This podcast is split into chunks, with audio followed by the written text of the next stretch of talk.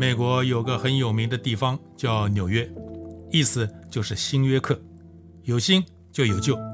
约克城堡就是英国原始的约克这个地方的古老城堡，它独自耸立在约克这个古老城市的市中心，不但是个堡垒，还是监狱与法庭，更是英国王室在英格兰北部的权力中心，扮演过英国国王对敌人杀鸡儆猴的地方。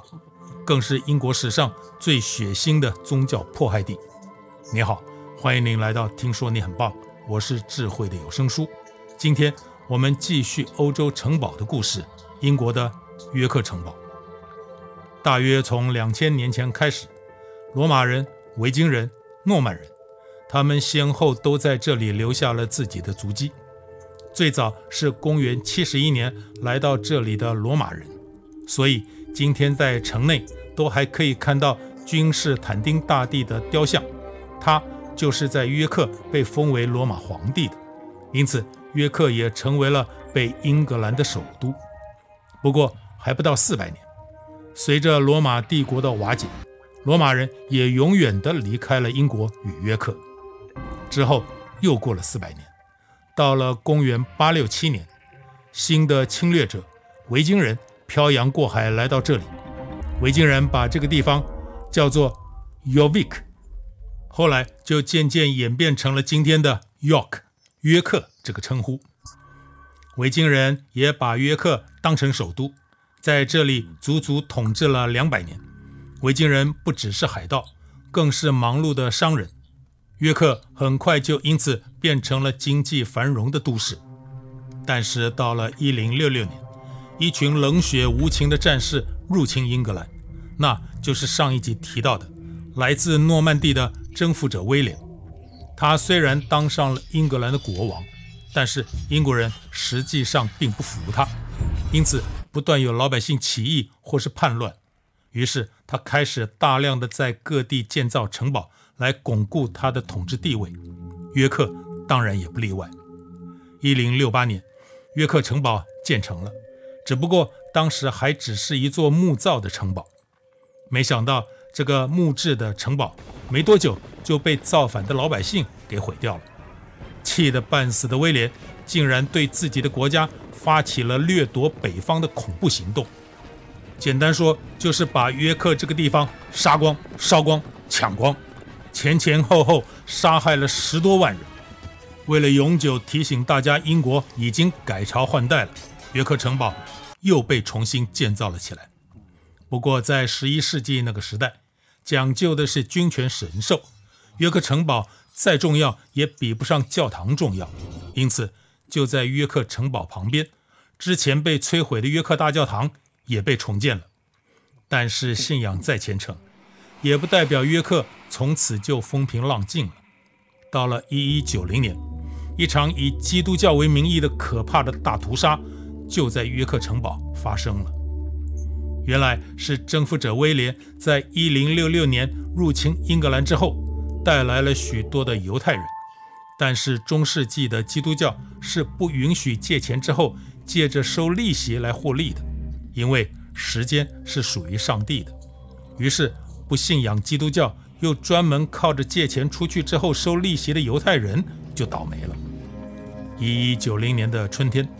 英国老百姓开始了反犹太的暴动，说穿了就是一场大规模的赖账运动。在约克这里的一百五十名犹太人逃进了约克城堡，寻求政府的保护。但是报名的人数实在是太多了，犹太人很快就明白了外面的暴民不久就会冲进来，于是可怕的悲剧就上演了。犹太人每家的户长。先割断自己家里妇女小孩的喉咙，然后再互相杀死彼此，最后剩下的人再自我了断。就这样，约克本地的一百五十名犹太人一转眼就没了，成为了英国有史以来最惨烈的犹太迫害记录。这一次的暴动又再次烧毁了木质的约克城堡，后来经过了五十年都没有修好，直到一二四四年。当时的国王亨利三世有一次路过这里，看到残破的废墟之后，大为震惊，于是立刻下令重新修建城堡，而且这一次要用石头。最后不但建好了城堡，外围还有宴会厅、办公室与监狱。整个城堡的中心是一座雄伟的塔楼，看起来像四个重叠的圆圈，如同一片四叶幸运草。不过，它还不只是有设计感，城堡后方竟然连国王的厕所都预备好了，一个两层楼高的、带污水管道的、可以冲水的厕所，实在是太先进了。后来，亨利三世的儿子爱德华一世即位，城堡就更重要了，因为他实在是太爱打仗。一二八三年，他先征服了威尔斯，然后接下来他准备往北拿下苏格兰。为了专心跟苏格兰人打仗，他干脆把中央政府文武百官从伦敦搬到约克来。于是，约克城堡又开始具备了法庭与监狱的功能。到了一三零八年，约克城堡的监狱住进了一批身份特殊的囚犯，他们就是圣殿骑士团。原来是因为他们实在是太有钱了。圣殿骑士团不但在各个国家都拥有地产，还拥有跨国银行、自己的船队，甚至整个塞浦路斯岛。法国的国王腓力四世在发现自己欠了圣殿骑士团一屁股债之后，竟然准备赖账不还了。一三零七年，他下令在法国境内大规模追捕圣殿骑士团的成员。结果，欧洲的其他国王也有样学样，一起赖账。一三零八年，英国国王爱德华二世也开始围捕英格兰境内的圣殿骑士团成员。约克城堡一共关押了二十五名成员，他们的审判则是在约克大教堂举行。不过，结果是他们都被判无罪，因为所有的指控根本都是空穴来风。不过，无罪只能还给他们自由身，他们的财产都被剥夺了，圣殿骑士团的组织也被迫解散，只留下了他们被传颂至今的神奇色彩。不过，这并不代表约克城堡就远离了血腥残暴，因为接下来就到了杀人如麻的国王。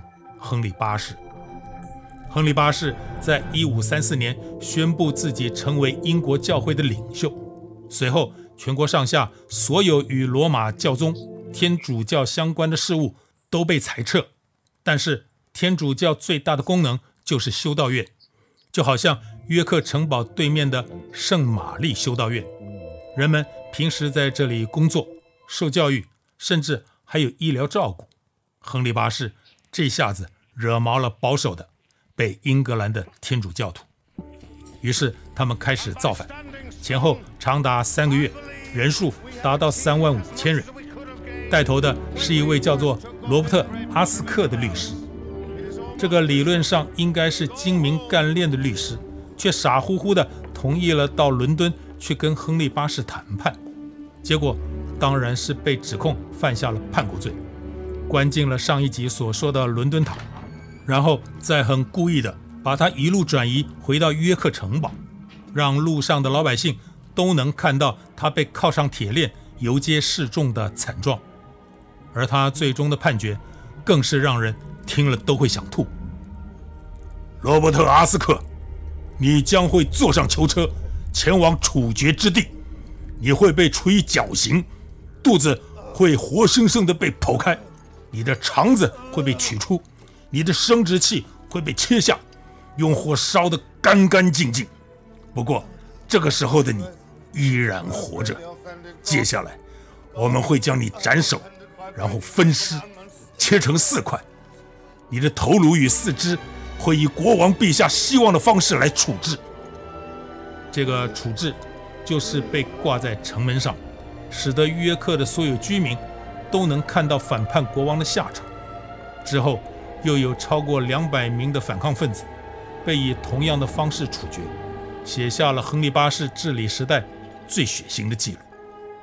不过，这还没完。五十年后，亨利的女儿伊丽莎白一世完全继承了他老爸的凶残。一位叫做玛格丽特·克利瑟罗，信奉天主教的女子，也被关进了约克城堡。因为到死都不愿意承认自己的信仰有错，玛格丽特最终成为了天主教的殉难者。于是大家想办法偷偷找到、保留并且供奉他的遗体，一直到今天。到了一六四二年，当时的国王查理一世因为跟议会闹翻了，于是爆发了英格兰的内战。一边是王权派的骑士党支持国王的政权，另一边则是元鲁党认同议会的权利。看守约克城堡的克利夫特家族站在国王查理一世这一边，于是查理一世把整个王室都搬到约克城堡来。元鲁党当然就来围攻约克城堡。查理一世派他的侄子鲁伯特亲王率领援军赶来约克解围。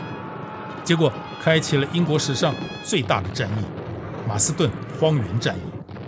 战役的结果是鲁伯特亲王的援军被打败了，躲在约克城堡的其他王权支持者投降了。最后反而是国王查理一世被定了叛国罪。一六四九年的一月，在伦敦被公开处决。约克城堡的战火也终于暂时结束。到了十九世纪。这个曾经风光一时的城堡的大部分已经成为了断垣残壁，唯一剩下的就只有城市的外墙与这个依然挺立在山丘上的塔楼。约克城堡，当地人称之为克里夫特塔。从罗马远征军、维京入侵者、诺曼征服者，到英国历任国王为他写下的记录，甚至还因为他被公开处决。约克城堡的每一个故事，都是让这个英格兰北方的城堡在地图上无法磨灭的印记。我是智慧的有声书，听说你很棒，是一个有趣、有料、有意义的有声杂志，为您不定期的分享我们的心得、发现与故事。下期更精彩。